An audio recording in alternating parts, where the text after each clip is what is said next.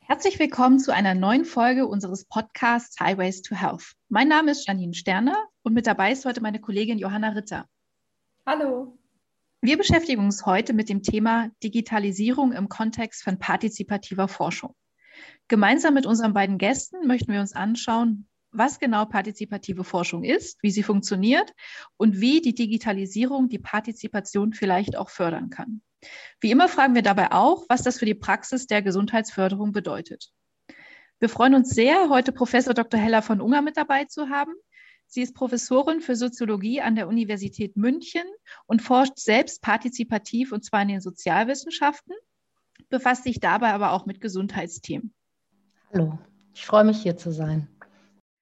Außerdem mit dabei ist Iris Hilbrich. Sie ist wissenschaftliche Mitarbeiterin an der Universität Hamburg und hat sich im Rahmen ihrer Masterarbeit 2018 mit digitaler Partizipation und Citizen Science auseinandergesetzt. Hallo, ich freue mich auch sehr dabei zu sein. Herzlich willkommen und schön, dass ihr beide mit dabei seid. Hella, vielleicht fangen wir mal mit den Grundlagen an. Also was genau ist eigentlich partizipative Forschung? Was sind die Ziele und wer partizipiert daran? Ja, grundsätzlich zeichnet sich die partizipative Forschung dadurch aus, dass die Menschen, die sonst Forschungsobjekte sind in der Forschung, zu Partnern im Prozess werden. Das heißt, es werden die Leute beteiligt, um die es geht, und zwar von Beginn an, äh, und die treffen alle Entscheidungen mit, äh, forschen mit, erheben mit Daten, werten diese mit aus. Ähm, und die Idee dahinter ist, äh, dass die Forschung, die in dieser Form eine Zusammenarbeit sucht, zum einen äh, die Wissenschaft bereichert, weil sie im Prinzip anlieg, äh, ansetzt an so ganz äh, wirklich äh, realen Anliegen der Menschen in den Lebenswelten, deren äh, Ressourcen und Kompetenzen äh, einfließen lässt. Aber vor allen Dingen soll diese Forschung auch den Personen selber was bringen. Also das ist eine Forschung, die sehr stark an Reziprozität äh, orientiert ist äh, oder interessiert ist. Das heißt, es ist ein Geben und Nehmen. Nicht nur die Wissenschaft nimmt die Daten und haut dann ab und schreibt irgendwelche Texte, sondern es ist eine Wissenschaft, die sich einlässt auf das, was die Menschen bewegt, auf deren Anliegen und da ansetzt, um gemeinsam zu forschen. Partizipative Forschung bedeutet also gemeinsam zu forschen. Das heißt, Nichtwissenschaftlerinnen, also Menschen aus der Bevölkerung, werden an Forschungsvorhaben beteiligt und somit zu Mitforschenden. In einigen Fachgebieten gibt es auch den Terminus Citizen Science, zu Deutsch Bürgerwissenschaften. Und Iris, da wüssten wir gerne von dir, was genau ist Citizen Science überhaupt und woher kommt das? Also Citizen Science, ne, zu Deutsch Bürgerwissenschaft, muss man grundsätzlich zusammendenken mit der Entstehung der professionellen Wissenschaft, wie wir sie heute kennen, ne? als ausdifferenzierte, institutionalisierte Wissensproduktion. Denn bevor es die Wissenschaft, wie wir sie heute kennen, gab, war quasi alles Bürgerwissenschaft. Und da kommen dann diese ganz berühmten historischen Figuren, die Naturphilosophen oder Universalgelehrten, wie wir sie kennen, wie Benjamin Franklin oder auch Charles Darwin, auch Karl Marx wird darunter gefasst. Ne?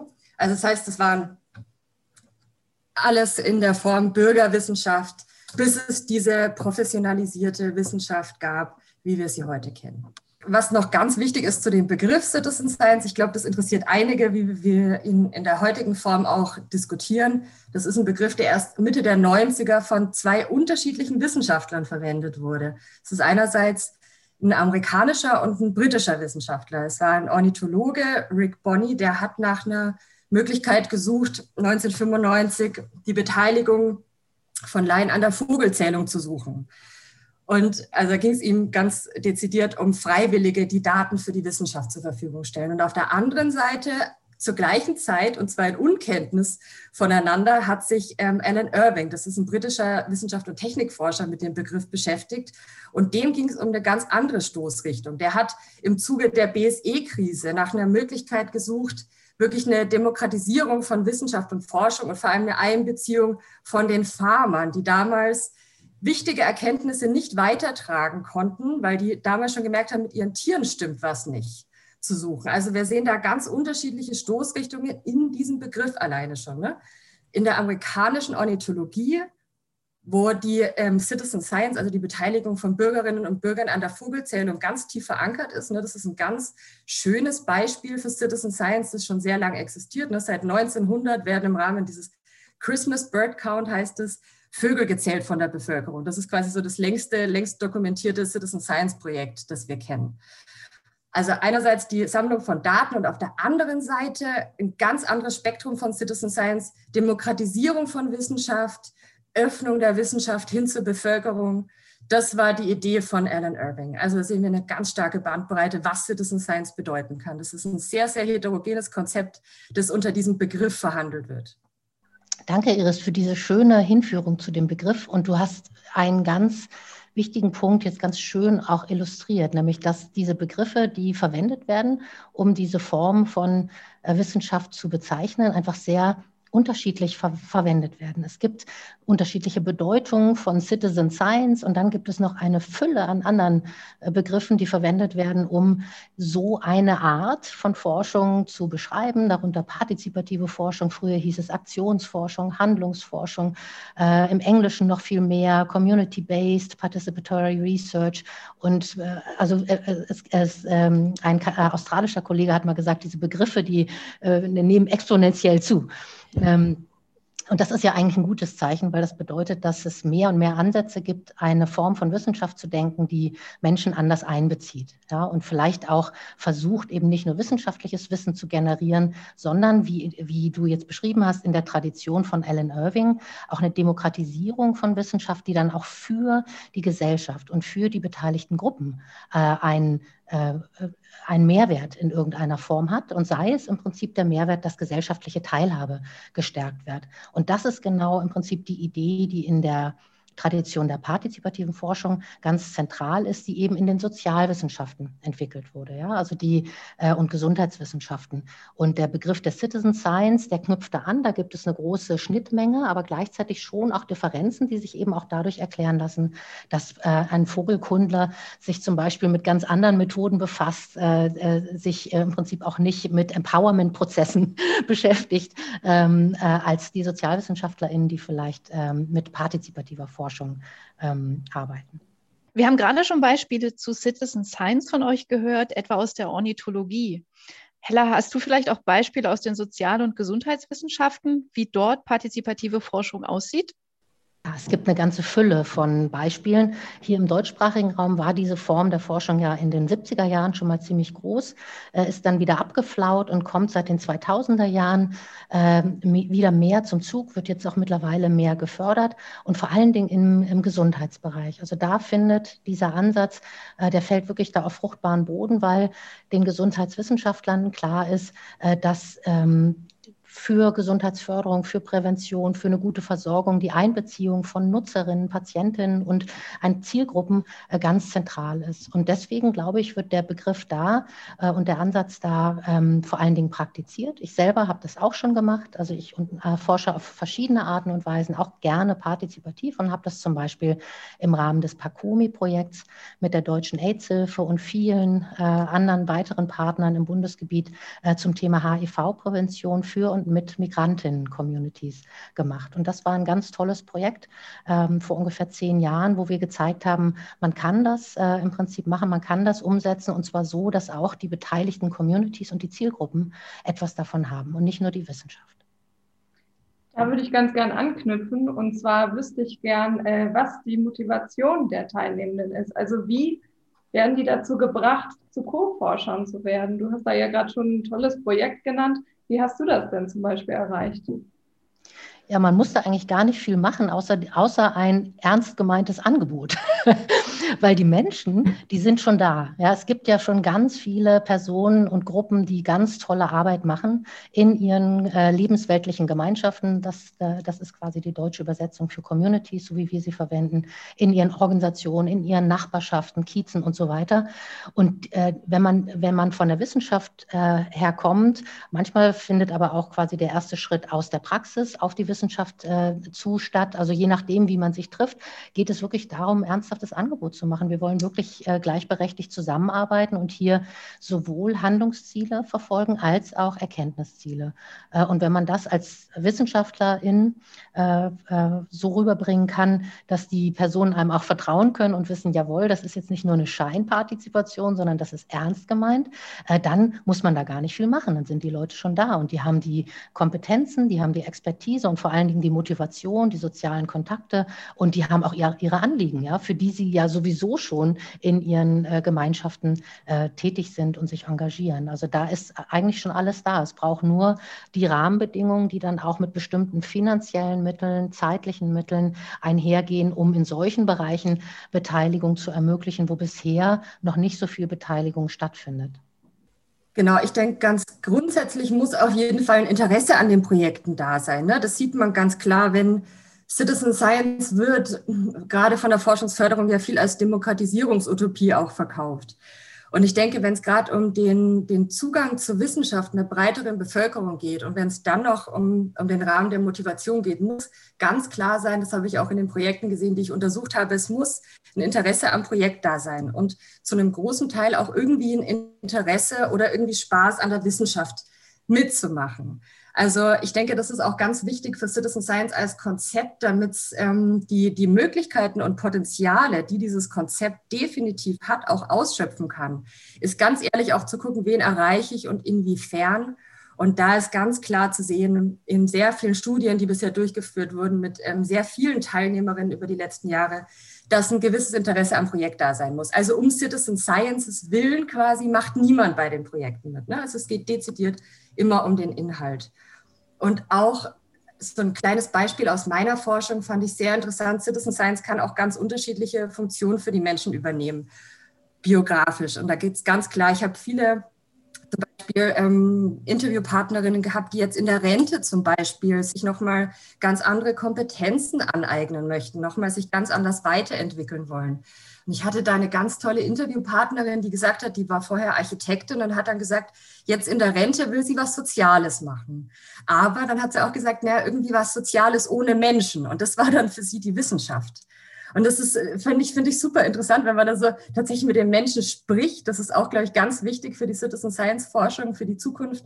Mit den Menschen sprechen, die sich beteiligen, dann kommen da unter, ganz unterschiedliche spannende Geschichten zum Vorschein. Wenn ich mich da gleich mal einklinken darf, Iris, du hast gerade wieder was Tolles gesagt. Du hast gesagt, es muss ein Interesse am Projekt da sein, um Menschen für Citizen Science zu gewinnen. Das ist, glaube ich, auch ein Unterschied zwischen Citizen Science und partizipativer Forschung, dass wir in der partizipativen Forschung gar nicht davon ausgehen, dass es sowas wie das Projekt schon gibt. Ja, weil mhm. wir haben ja den Anspruch, ähm, dieses Primat, sage ich mal, das epistemische Primat, also diese Deutungshoheit, also worum geht es, was ist das Problem, was soll jetzt hier Thema sein, dass das mhm. eben nicht festgelegt wird von äh, den WissenschaftlerInnen, sondern dass das in der Zusammenarbeit vor allen Dingen auch äh, von den Praxis- und Community-Partnern mit festgelegt wird.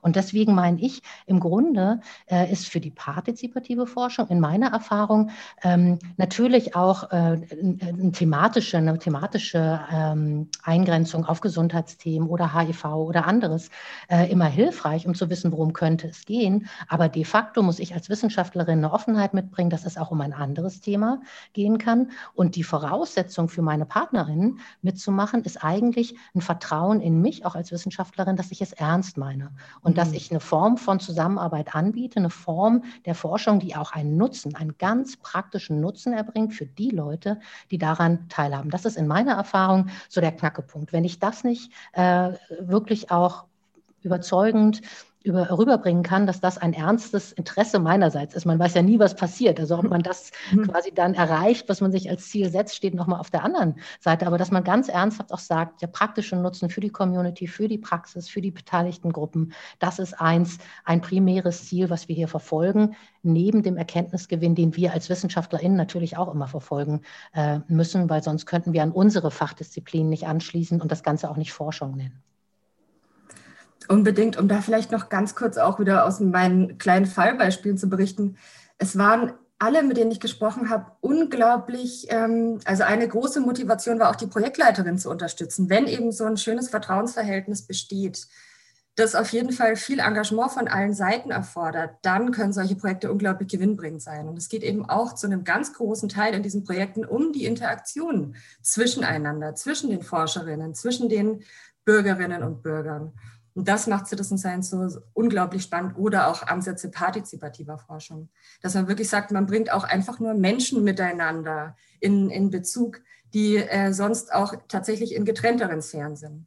Und gerade diese Form der Interaktionen sind unglaublich gewinnbringend, auch für die professionelle Forschung.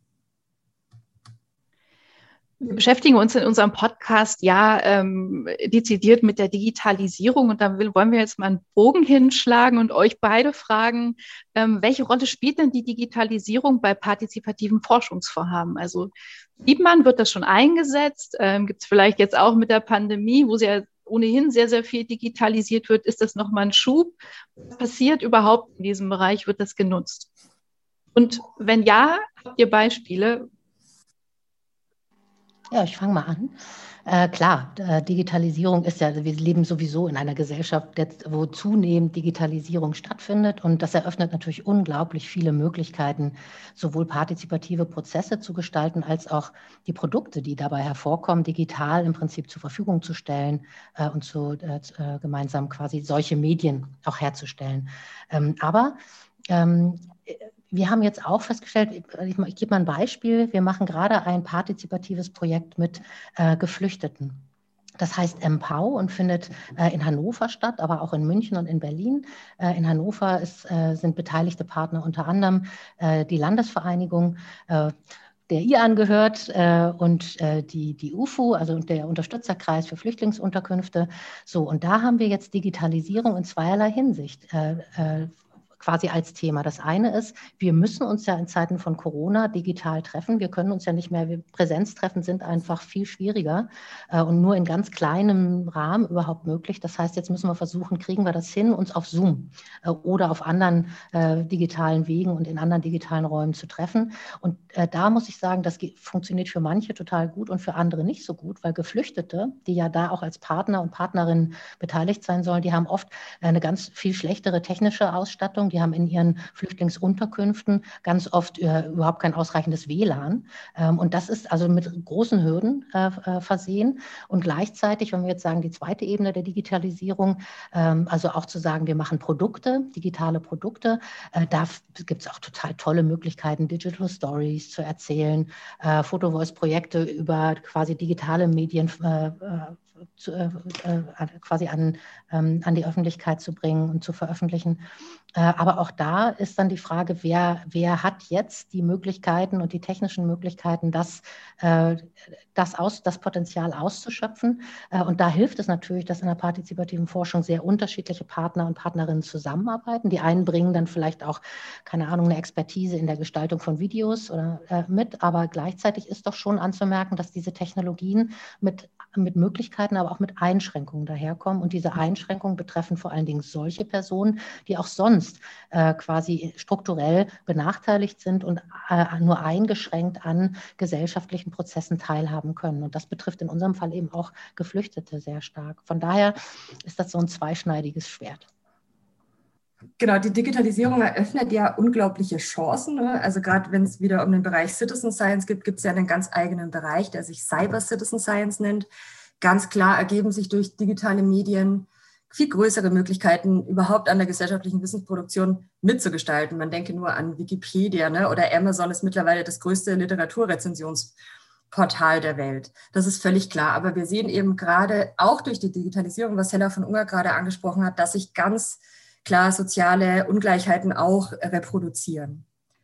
Und dass, wenn wir uns überlegen, wer wie in welcher Form an Citizen Science beteiligt werden soll und kann, dann muss man auch klipp und klar sagen, da braucht es eine digitale Kompetenz. Und auch gerade bei Älteren zum Beispiel, aber nicht nur, es geht nicht nur ums Alter, sondern natürlich auch um Bildungshintergründe um einfach sozialstrukturelle Merkmale, die auch in anderen Phänomenbereichen Exklusionsbereiche fördern, Exklusionsmechanismen fördern. Und das, ähm, das ist ein grundsätzliches Problem, nicht nur eben von Citizen Science und partizipativer Forschung, das einfach angegangen werden sollte, wenn wir uns ähm, die Möglichkeiten, also die Chancen und eben auch die Hürden angucken. Ja, Also es braucht eine digitale Kompetenz, aber ehrlich gesagt ähm, braucht es vor allen Dingen auch eine digitale Infrastruktur. Ja, und das ist, ja. ich glaube, ganz häufig ja. äh, beobachten wir, eine eingeschränkte Teilhabe, eine eingeschränkte Möglichkeit, äh, verschiedene Gruppen zu beteiligen an bestimmten Prozessen und auch mhm. an digitalen Prozessen.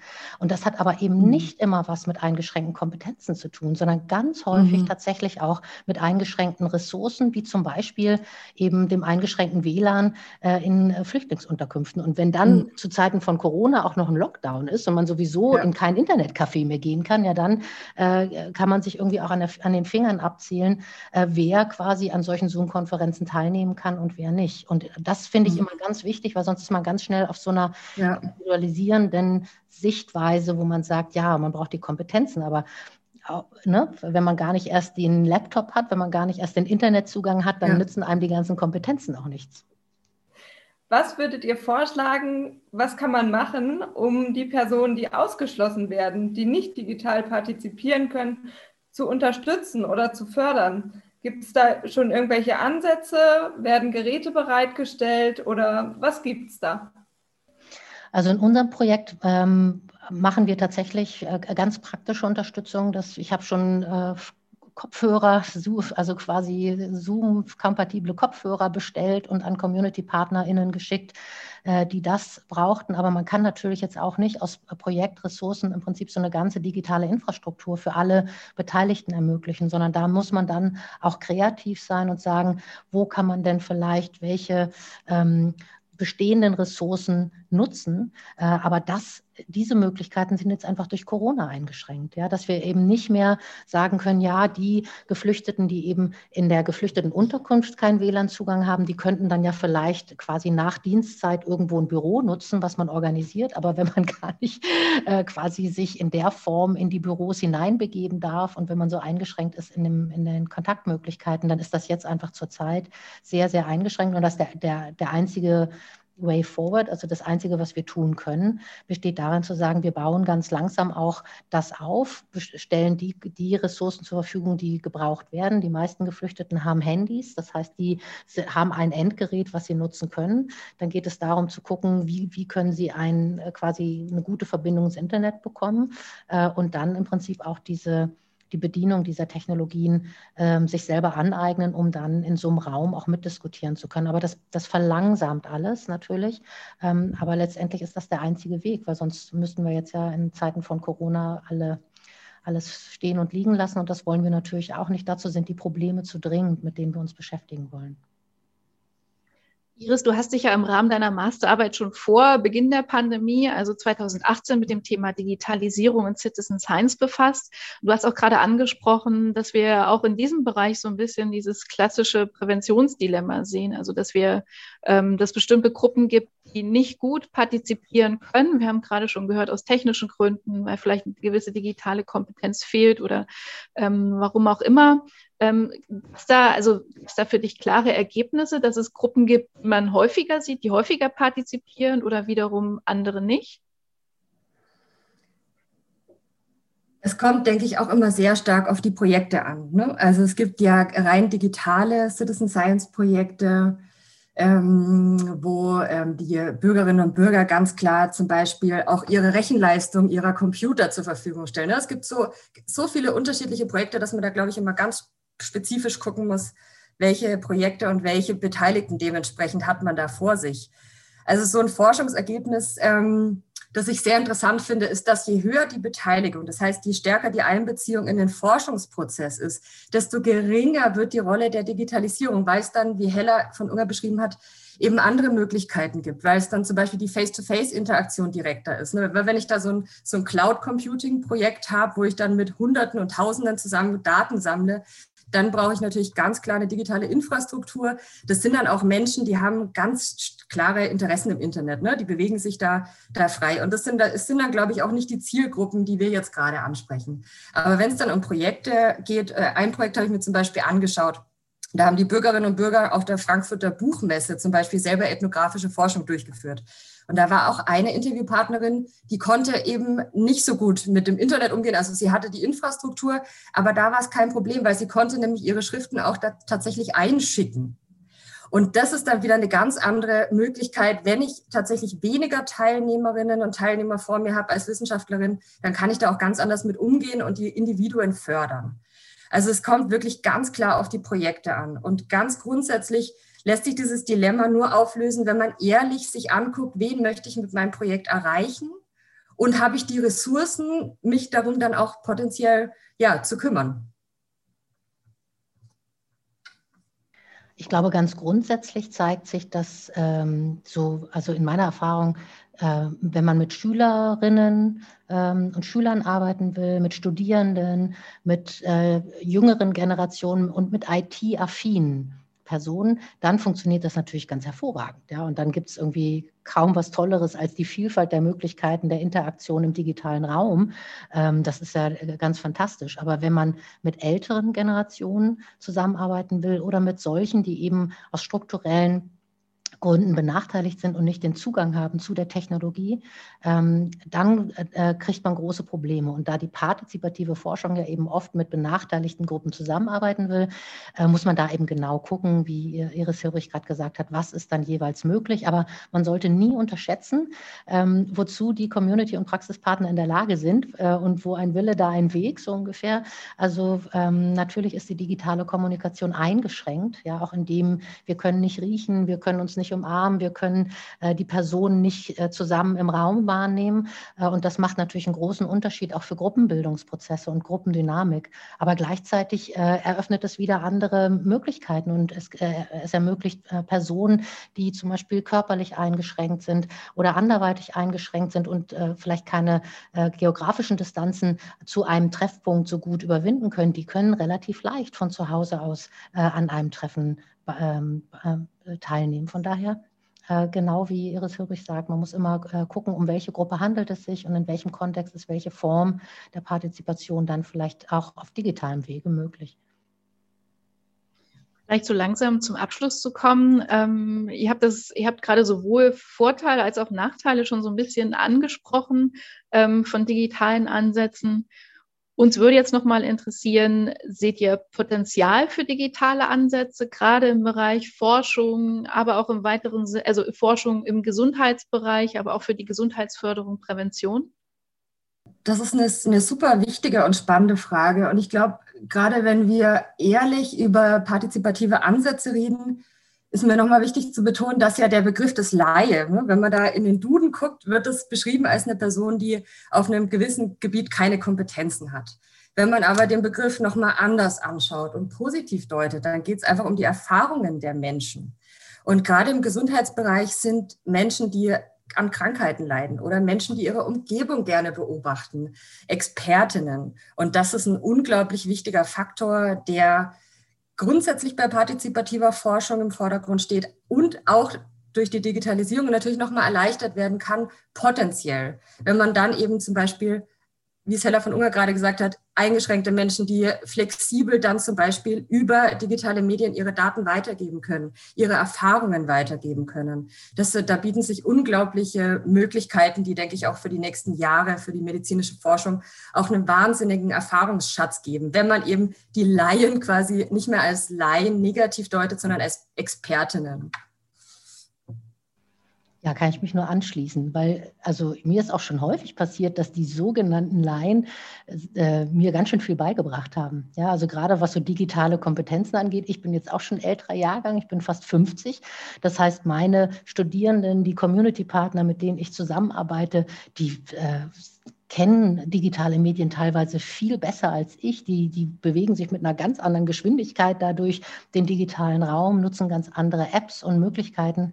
Äh, von daher ist das ein gegenseitiger Lernprozess, wo äh, ganz viel möglich ist. Also da, äh, glaube ich, ist ein Riesenpotenzial sowohl für die partizipative Forschung als auch für die partizipative Gesundheitsförderung, wenn wir jetzt einfach mal über die Praxis ähm, sprechen, die dann vielleicht auch nachhaltiger ohne ein Forschungsziel stattfinden kann. Also wir hoffen auch in Empower zum Beispiel, durchaus Medien und Produkte zu generieren, kleine Videos über, wie Geflüchtete Corona wahrnehmen oder wie man sich schützen kann oder wie äh, Zugang zu Gesundheitsversorgung ermöglicht werden kann oder so. Das, äh, da glaube ich, sind so kleine Videos zum Beispiel unglaublich ähm, toll, weil man die schnell in unterschiedlichen Sprachen äh, erstellen kann und weil die ähm, auch schnell weitergeleitet äh, werden können und, und die Leute erreichen. Also das ist eine super Sache. Gleichzeitig muss man schon auch sagen, ähm, bei dieser ganzen Begeisterung für digitale Medien ist natürlich auch die Frage des Datenschutzes eine, die wir nicht vergessen sollten. Und das ist natürlich eine große Herausforderung, weil wir so in der ganzen Freude, wir teilen das jetzt einmal im Internet, immer im Internet. Ja, das heißt, mhm. wenn irgendjemand äh, eben auch mit dem eigenen Gesicht, mit der eigenen Stimme, mit dem eigenen Namen ähm, in digitalen Formaten an partizipativer Forschung äh, teilgenommen hat, dann ist das quasi auch später noch rekonstruierbar. Und das sind Dinge, die man auch kritisch quasi mit reflektieren muss, dass man da nicht äh, im Prinzip ohne es zu wollen neue Vulnerabilitäten erzeugt, sondern dass man da, also ich habe schon zu Sexarbeit und ähnlichen stigmatisierten ähm, Dingen, Krankheiten äh, wie HIV oder psychischen Erkrankungen geforscht. Und in solchen Kontexten ist es auch ganz wichtig, darüber nachzudenken, äh, bei aller Begeisterung eben auch die beteiligten Personen insofern zu schützen, dass man dann vielleicht statt äh, einem Video dann vielleicht doch äh, einen Comic macht oder statt dem Echtnamen vielleicht nur den Vornamen äh, verwendet und so auch die Menschen schützt, die an, an solchen digitalen Formaten teilnehmen, weil wir haben es nicht in unserer Kontrolle. Wenn es einmal draußen ist, dann ist es draußen und wer das dann wie verwenden will und mit welcher Agenda auch, äh, das ist nicht in unserer Kontrolle. Vielen Dank für diese interessanten Einblicke. Wir würden euch gerne abschließend noch eine Frage stellen, die wir allen unseren Gästen stellen. Und zwar wüssten wir gerne, mit wie viel kmh ihr eigentlich auf dem Digitalisierungshighway unterwegs seid.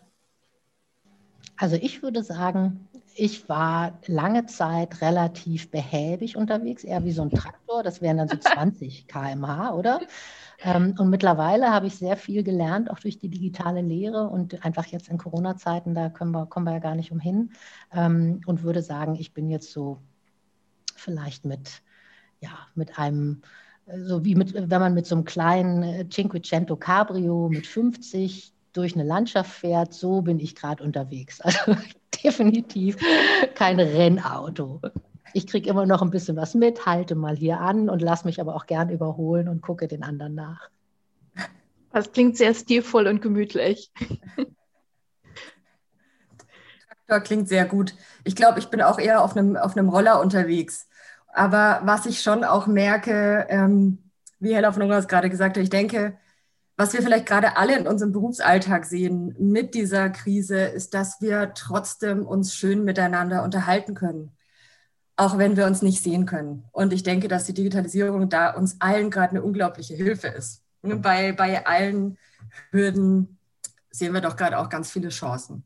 Also definitiv eher auf dem, auf dem Roller, aber mit schönem, schönem Fahrtwind. Aber nichts ersetzt eine ernst gemeinte, warme, freundliche Umarmung. Von daher äh, stimmt. Hier, ja. freue ich mich auch auf die Zeiten, wo wir uns ja. in echt face-to-face -face begegnen Ganz können. Ganz analog dann, umarmen können. Ganz genau. Und vielleicht eher tatsächlich so Blended-Formate machen, ja? dass man sagt, man, äh, man quasi trifft sich mhm. in echt und digital. Man macht quasi Formate, die in face-to-face-Interaktionen funktionieren und digitale Formate. Also da jetzt nicht so ausschließlich entweder oder zu denken, sondern zu sagen, hey, mhm. ähm, lasst uns das Spektrum erweitern, wie wir kommunizieren, ähm, um die digitalen Varianten, aber uns nicht nur darauf einschießen. Ganz herzlichen Dank, Professor Dr. Heller von Unger und Iris Hilbrich, für das Gespräch und die spannenden Einblicke in partizipative Forschung und Citizen Science. An unsere Zuhörerinnen, wir freuen uns, wenn Sie auch bei der nächsten Folge von Highways to Health wieder mit dabei sind. Bis dahin, bleiben Sie gesund.